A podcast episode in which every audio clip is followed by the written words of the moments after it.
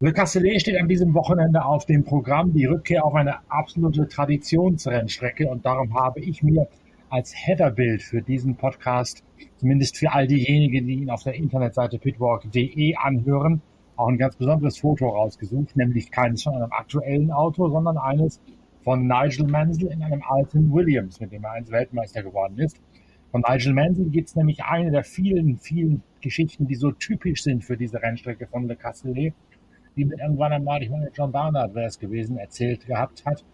Als Mansell damals einen frühen Test für sein Team gefahren hat, hätte der auf der langen Mistralgraden plötzlich laut Hals in den Funk hineingesungen, weil die, weil die gerade so lang ist, dass die Fahrer da Zeit haben, quasi sich zu entspannen, Luft zu holen. Nigel Mansell hat auf jeder Runde auf der langen Mistralgraden, wie gesagt, lauthals losgesungen und offenbar irgendwann mal vergessen, dass der Bordfunk noch offen war, sodass das Team dann mitbekommen hat, wie gut oder schlecht es um die Gesangskünste von Mr. Nigel Mansell bestellt gewesen ist.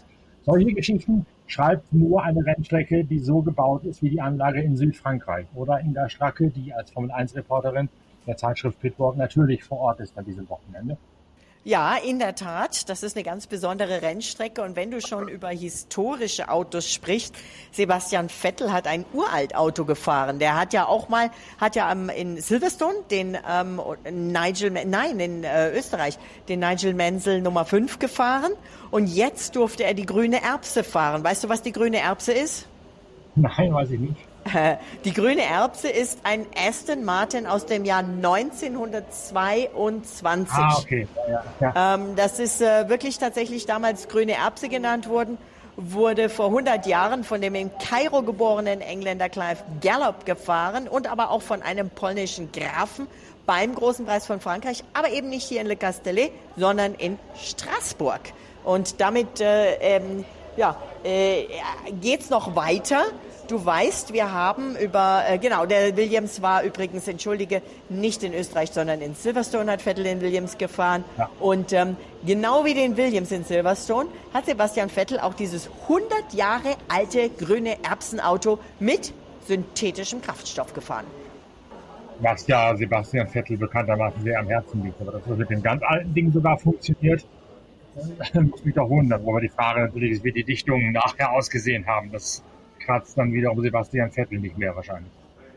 Also ob er die Dichtungen selber wechselt, weiß ich nicht. Aber äh, ich bin mir sicher, dass die bei einem so wertvollen historischen Rennauto schon vorher prüfen, dass das alles passt mit den Dichtungen und dass es auch danach das Auto noch völlig okay ist.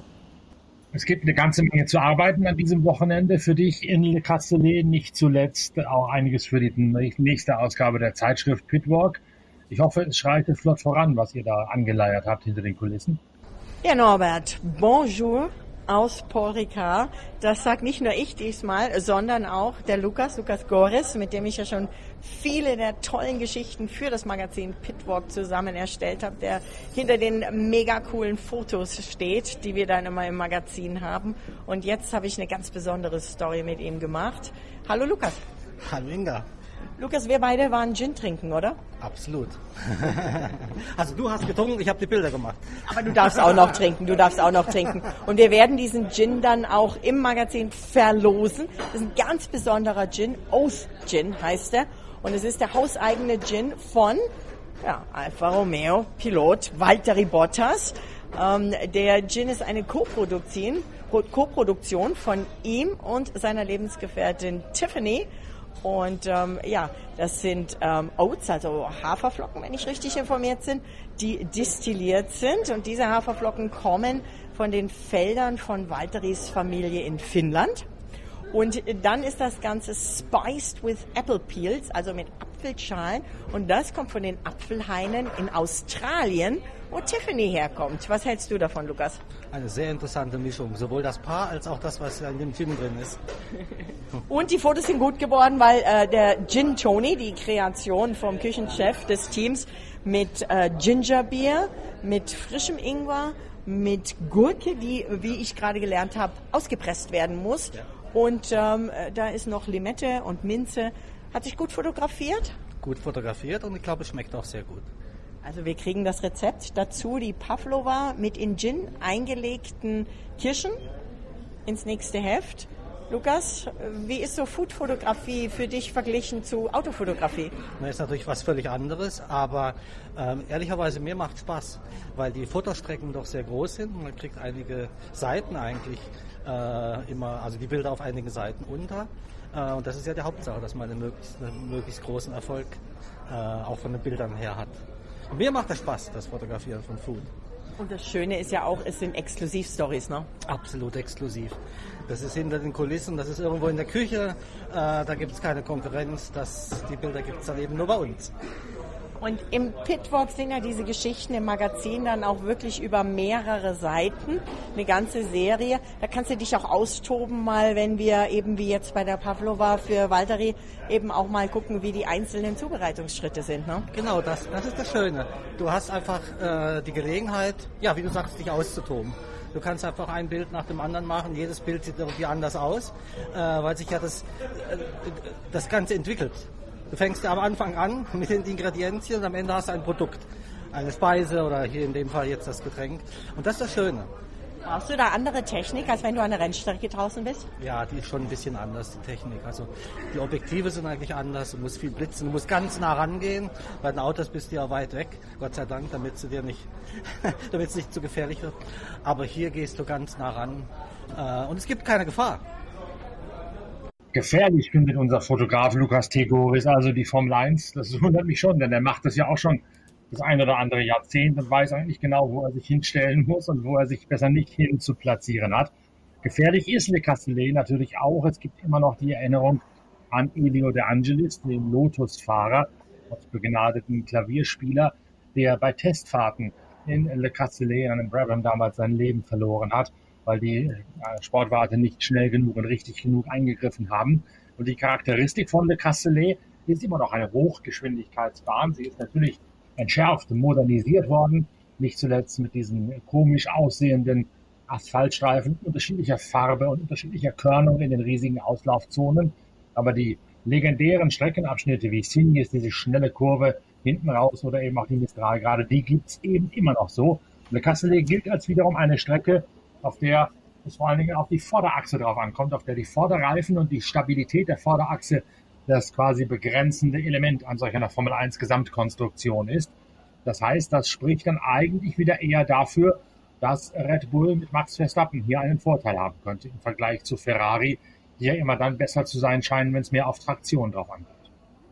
Ja, also vergangenes Jahr hat Red Bull natürlich äh, wirklich eine strategische Meisterleistung hingelegt mit einer wirklich mutigen Reifenstrategie. Verstappen hat kurz vor Schluss Lewis Hamilton abgefangen und konnte gewinnen und Hamilton hat bis dahin geführt. Und ähm, das war so ein voller Attacke-Grand Prix für Max Verstappen. Seine Bilanz ist eigentlich auch ganz gut hier. Rang 2 2018 hinter Lewis Hamilton, Platz 4 2019, Sieg 2021. Also er sagt, ähm, ja, äh, er, er freut sich eigentlich auf das Wochenende. Er äh, weiß aber auch noch nicht so wirklich, äh, ob man dieses Jahr wieder so unter Flotte unterwegs sein wird, weil man ja jetzt die neue Rennautogeneration hat. Aber er sagt, ähm, ja, die Rennstrecke. Christian Horner sagt, Paul Ricard lädt ein, die Pistengrenzen zu überschreiten. Und da bin ich mal gespannt, ob wir so viele Strafen wieder sehen werden, wie am Red Bull Ring äh, letzte Woche. Das war ja ganz offensichtlich eines der beherrschenden Themen der letzten Tage. Ein schwelender und stetig anschwillender Streit zwischen Rennleitung und Fahrern. Fahrer kritisieren mittlerweile nicht mehr nur hinter vorgehaltener Hand, sondern sehr offen den massiven Strafenhagel, den es da gegeben hat. Und es wird mittlerweile auch gesagt, dass man ja ähm, dass die Strafe für Sebastian Vettel, der dort seine aus der Fahrerausprechung rausgestürmt ist, dass die reichlich überzogen gewesen sei und dass das letztlich nur ein weiteres Element in einem Dauermachtkampf zwischen Sportkommissaren und Funktionären auf der einen Seite von der Rennleitung und Fahrern auf der anderen Seite gewesen sei. Also herrscht ja immer noch dieser große latente Unfrieden auf beiden also, Seiten. Also Max Verstappen sagt, die Regel ist klar, die weiße Linie ist die Grenze. Aber er glaubt, äh, der Grund, warum die Pistengrenzen in Österreich so ein großes Thema geworden sind, ist, weil viele Kurven auf dem Kurs eben blind sind. Und wenn der Wagen ein bisschen untersteuert, bis zum Kurvenausgang schon über der Linie, das macht man nicht absichtlich, aber sagt, man muss für dieses Problem einfach eine flexiblere Lösung finden. Er glaubt, dass es auf diesem Kurs hier in Frankreich nicht so schlimm sein wird, aber wir haben ja auch diese großen Auslaufzonen und diese, ja, wenn du es von oben siehst, wenn du über die Strecke fliegst, dann ist es sehr verwirrend, aber ich glaube, die Piloten, die wissen schon ganz genau, wo sie langfahren müssen. Das mit Sicherheit, aber sie nutzen natürlich, und äh, doof wären sie, wenn sie es nicht täten, die Grenzen des Machbaren absolut aus und versuchen natürlich auch, genau wie Fußballspieler es auch machen, die Herren Rennleiter und Schiedsrichter möglichst auszutricksen und zu verwirren. Und äh, wenn jetzt da ganz offensichtlich momentan gerade ein latenter Unfrieden herrscht und auch gesagt wird, es sei ja nun noch schlimmer als im vergangenen Jahr mit Michael Massey, dann ist das, glaube ich, schon ein deutliches Zeichen. Es wird ja auch schon vielfach gesagt, dass man jetzt zwei Rennleiter hätte, statt nur noch einen, nämlich Eduardo Freitasch und Nils Wittig. Das hätte der Sache auch nicht gut getan, ganz im Gegenteil. Ja, da wird schon viel diskutiert. Ähm, ich glaube, der Weisheit letzter Schluss, den haben wir noch nicht gesehen. Und die werden es schon versuchen, das alles so gut wie möglich einfach zu regeln. Übrigens, weißt du, wer am, ersten freien Training frei macht und schwänzt? Ich hoffe nicht der Rennleiter. das allerdings weiß ich nicht, aber Lewis Hamilton gönnt sich einen freien halben Tag. Und das passend zu seinem 300. Grand Prix Wochenende. Ähm, der wird das erste Training nicht fahren. Allerdings äh, ist da eine weise Planung von Mercedes dahinter, nämlich Nick de Vries, äh, der junge Niederländer, der äh, fährt im Rahmen des Mercedes Nachwuchsfahrerprogramms und auch des Formel 1 und 4 Nachwuchsfahrerreglements, muss nämlich zweimal pro Jahr ein Stammfahrer aussetzen in Silverstone hat Nick de Vries äh, George Russell ersetzt und eben an diesem Wochenende Lewis Hamilton. Aber ich kann dir sagen, der wird sich nicht ins Mittelmeer schmeißen, auch wenn es sehr, sehr angenehm wird, wäre. Ich würde das auch super gerne machen. Der wird natürlich ähm, in der Box von Mercedes sein, am Boxenfunk und natürlich gucken, was Nick de Vries mit seinem Auto macht und es hoffentlich heile lässt. Mittelmeer schmeißen. Damit deutest du wahrscheinlich die extremen Temperaturen an, die in Le Castellet erwartet werden. Ist es wirklich so heiß, wie alle erwarten? Wird das eine Hitzeschlacht? Wird das ein technisch relevantes Thema werden? Oh, es wird mit Sicherheit eine Hitzeschlacht. Ich habe für unsere Carlos Sainz Story, für eines der, das nächste Ausgabe des Magazins Pitbock, habe ich den Carlos Sainz gefragt, ob ihm sein Papa denn ein paar Tipps gibt, wie man sich in der Hitze gut zurechtfindet. Der Carlos Sainz Junior, äh, Senior, ähm, kennt sich ja mit Wüstenhitze sehr gut aus. Aber ähm, Carlos sagt, nein, nein, nein, er hat jetzt, es war ja auch in Monaco sehr, sehr heiß und er hat sehr viel in dieser Hitze trainiert und er wird es schaffen. Aber 40 Grad im Schatten, äh, also heute am Donnerstag war es eigentlich am heißesten. Die nächsten Tage, Freitag bis Sonntag, wird es nur 34 Grad. Und was das wirklich angenehme ist, so man nicht, solange man nicht im Stau steht hier, äh, im Auto sitzt, sondern äh, eben tatsächlich hier an der Rennstrecke unterwegs ist. Das Angenehme ist, hier geht immer eine leichte Brise, kommt vom Mittelmeer her, in das ich mich hoffentlich heute Abend oder spätestens dann äh, vielleicht ähm, morgen früh schmeißen kann. Das ist nämlich dann genau der sogenannte Mistralwind, über den wir gerade schon sprachen, der der Mistralgeraden ihren Namen gegeben hat. Ganz genau und äh, das ist hier sehr, sehr angenehm. Ich liebe Südfrankreich, ich liebe die Provence und das ist äh, richtig, richtig schön hier. Ähm, weißt du, wer äh, die Strecke eigentlich auch mag? Mercedes, die mag sie eigentlich auch ganz gerne. Und Mercedes Toto Wolf, der sagt, wir haben eigentlich im Moment eine gute Bilanz. Die letzten sieben Grand Prix haben wir dreimal auf dem Podium gestanden. Also nicht jetzt hier, sondern die letzten sieben Grand Prix dieses Jahres. In den letzten vier Grand Prix viermal auf dem Podium. Wir verstehen unser Auto immer besser. Die werden also ihr Auto garantiert nicht ins Mittelmeer schmeißen. Das kann ich sagen die werden, könnten theoretisch auch durchaus, ich würde nicht, also ich glaube nicht, dass sie vorne reinfahren werden, aber sie sind mal zumindest näher dran als auf so manch anderer Rennstrecke, denn auch Le Castellet ist ja von der Charakteristik her wieder schnell und ziemlich bretteleben. Das ist ja genau das, was der Mercedes eigentlich mag. Aber trotzdem sehe ich nicht, oder du etwa, dass Lewis Hamilton, wenn er denn fährt und George Russell da wirklich ganz vorne reinfahren können, sprich um den Sieg mitkämpfen gegen Red Bull und gegen Ferrari. Also Lewis Hamilton sagt schon, dass Red Bull und Ferrari ziemlich nahe gekommen sind, aber er weiß nicht wirklich, was er hier erwarten soll. Und natürlich ist sein Ziel, irgendwann oder bald, so bald wie möglich wieder ein Rennen zu gewinnen. Ob das jetzt hier zu dem 300. ist, das macht, so sagt Hamilton, ihm keinen Unterschied. Und ähm, äh, ja, ähm, diese eine Stunde Training zu äh, verlieren, ist zwar ein Nachteil, aber er hat so viel Erfahrung und ähm, ich glaube, dass das ihm nicht so viel ausmacht. Vielleicht startet auch so ein bisschen tief, wer weiß. Also ähm, ich, ich bin gespannt. Ich bin gespannt, was die hier hinkriegen können, was Lewis Hamilton zum 300. Grand Prix äh, wirklich schaffen kann und was Mercedes schaffen kann. Gerhard Berger allerdings hat zu Leuten, zu einigen Experten, die gesagt haben, ah, vielleicht gewinnt ja Hamilton hier noch oder äh, vor der Sommerpause, hat er wirklich gesagt, seid ihr betrunken? Ich glaube nicht, dass sie gewinnen können. Wer weiß, vielleicht hat Gerhard Berger Unrecht. Ja, das, da würde ich aber die Aussage von Berger durchaus unterstützen. Ich glaube auch nicht, dass Mercedes tatsächlich da vorne reinfahren kann. Wie gesagt, auf der Papierform spricht in meinen Augen alles dafür, dass Red Bull das Ganze hier eigentlich nicht dominieren, aber zumindest doch nach Hause fahren müsste. Eben weil diese Strecke von der Charakteristik her eher über die Vorderachse gefahren und definiert werden wird. Das sagen die Bullen selbst dazu. Ja. Ja, also die sind schon auch. Du, du weißt, keiner wird sich hier hinstellen und wird sagen, wir gewinnen. Aber äh, ich glaube schon, dass die sehr optimistisch sind. Ich habe den Max heute der an der Rennstrecke gesehen. Der wirkt ziemlich gechillt und entspannt und äh, ist gut drauf. Also ich würde mich ja freuen, wenn es ein, ein, ein tolles Duell wieder vorne an der Spitze wird und wenn es spannend wird. Und ich würde mich auch sehr freuen. Ich habe mich äh, mit dem Mick Schumacher unterhalten ähm, auch über den perfekten Start in den Tag. Auch da bin ich am Recherchieren für eine Geschichte für das Magazin Pitwalk, nämlich wie Mick Schumacher den besten Tag oder den besten Start in den Tag sich vorstellt und was er dann ist. Bei Ferrari, um wieder ganz kurz auf das Sportliche zu kommen, schwebt immer noch das Damoklesschwert der Zuverlässigkeit. Haben die mittlerweile jemals kommuniziert, was Carlos Sainz da in den Feuerball verwandelt hat? Denn gerade Le Castellet ist ja eine Strecke, die auf den Motoren geht wie kaum eine andere. Abgesehen von Monza vielleicht. Also Carlos Sainz sagt, es könnte tatsächlich sogar eine Grid-Penalty geben ähm, und dass er eben nach diesem verschmorten Österreich Grand Prix Wochenende einen neuen Motor braucht. Binotto hat das schon äh, vorher gesagt, äh, dass äh, Sainz Problem sehr eng damit zusammenhängen könnte, äh, wie man ältere und neue Teile am Auto miteinander verbunden hat. Ähm, äh, Charles Leclerc hatte ja äh, einen äh, kaputten Motor in Baku, hat äh, einen neuen Motor bekommen, hat eine Grid Penalty in Kanada bekommen und irgendwie hat man das alles miteinander vermauschelt, habe ich das Gefühl. Also Science sagt, ähm, es hat noch, es wurde noch nicht entschieden, aber vielleicht hat uns die Zeit, bis dieser Podcast rauskommt, dann auch wieder überrollt.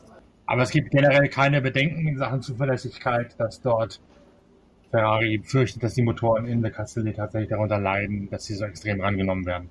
Ich denke, dass es auch auf das äh, Bodywork Cooling zurückzuführen sein wird, dass sie da auch eben mit ihrer ganzen Kühlung ein bisschen untersuchen werden. Sie werden auch die, die ähm, Bremsbelüftung äh, nochmal prüfen, damit auch da eben gerade die äh, Felgen die maximale Kühlung kriegen. Und ich denke schon, dass gerade diese extreme Hitze hier Ihnen schon Gedanken macht. Aber Sie sagen, hier sind nicht besonders ähm, starke Bremspunkte, sodass die Kühlung hier von diesen Komponenten zumindest keine Sorgen macht.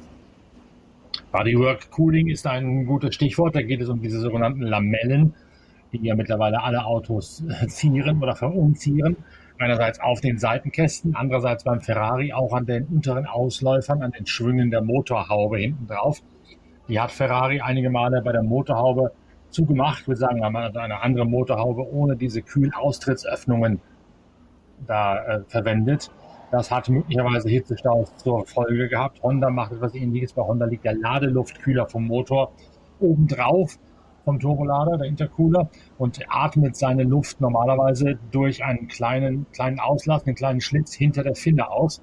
Bei Red Bull gibt es die Möglichkeit, an der Motorhaube, die hinten geschlossen ist, dafür zu sorgen, dass die Luft eben nicht rauskommt.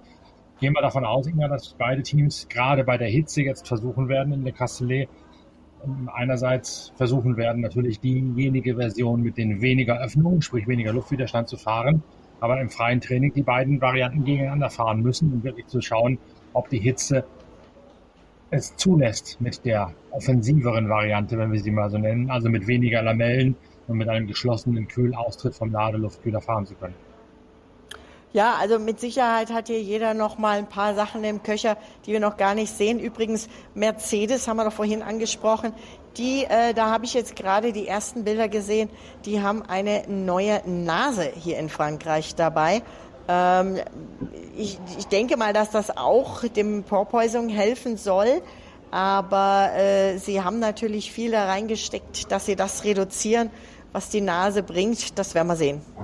Die Nase hat jetzt äh, auch irgendwelche Luftzufuhren, irgendwelche Luftschlitze vorne drin, habe ich gesehen bei Mercedes. Genau. Ja, das sieht so ein bisschen aus, als könnte man da einen Haken reinmachen.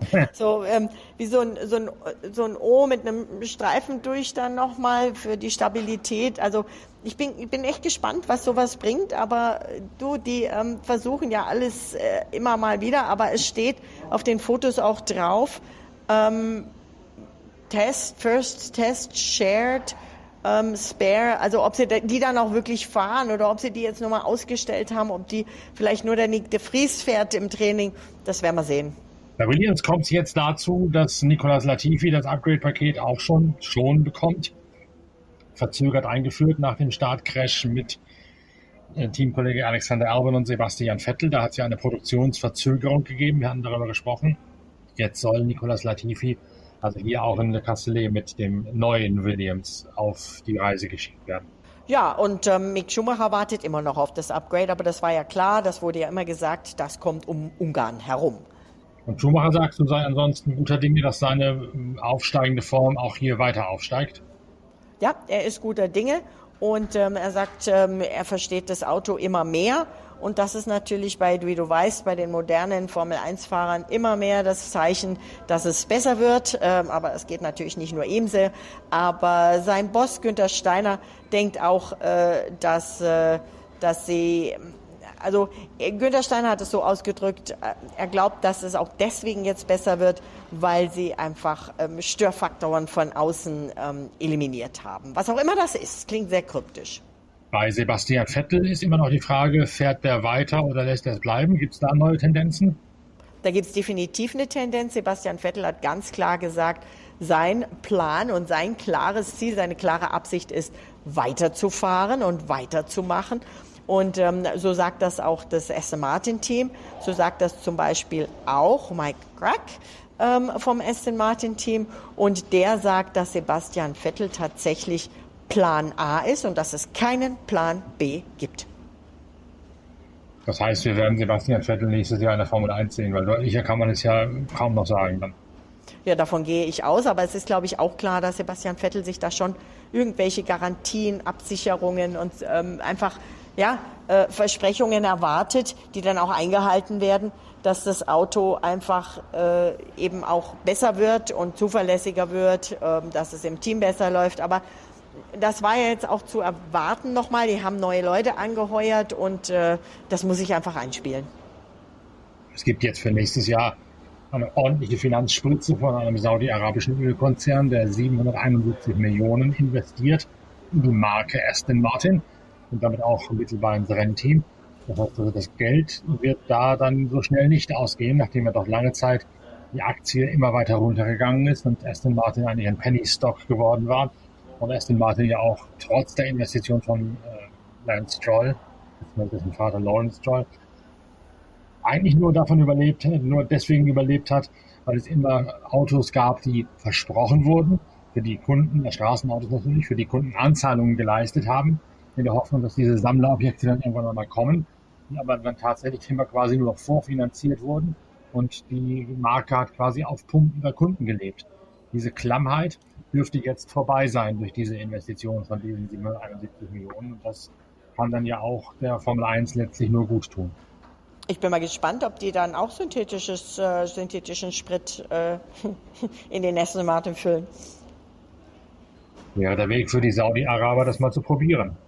Ja, ne, wäre eine interessante Sache und ich bin mir sicher, wir haben ja die große Nachhaltigkeitsstory im aktuellen Heft der Zeitschrift Bitwalk und da redet er sehr viel über diese Themen, liegt ihm sehr am Herzen. Ich bin mir sicher, dass der auch nicht den Mund halten wird. Der wird da was anschieben, wenn er kann.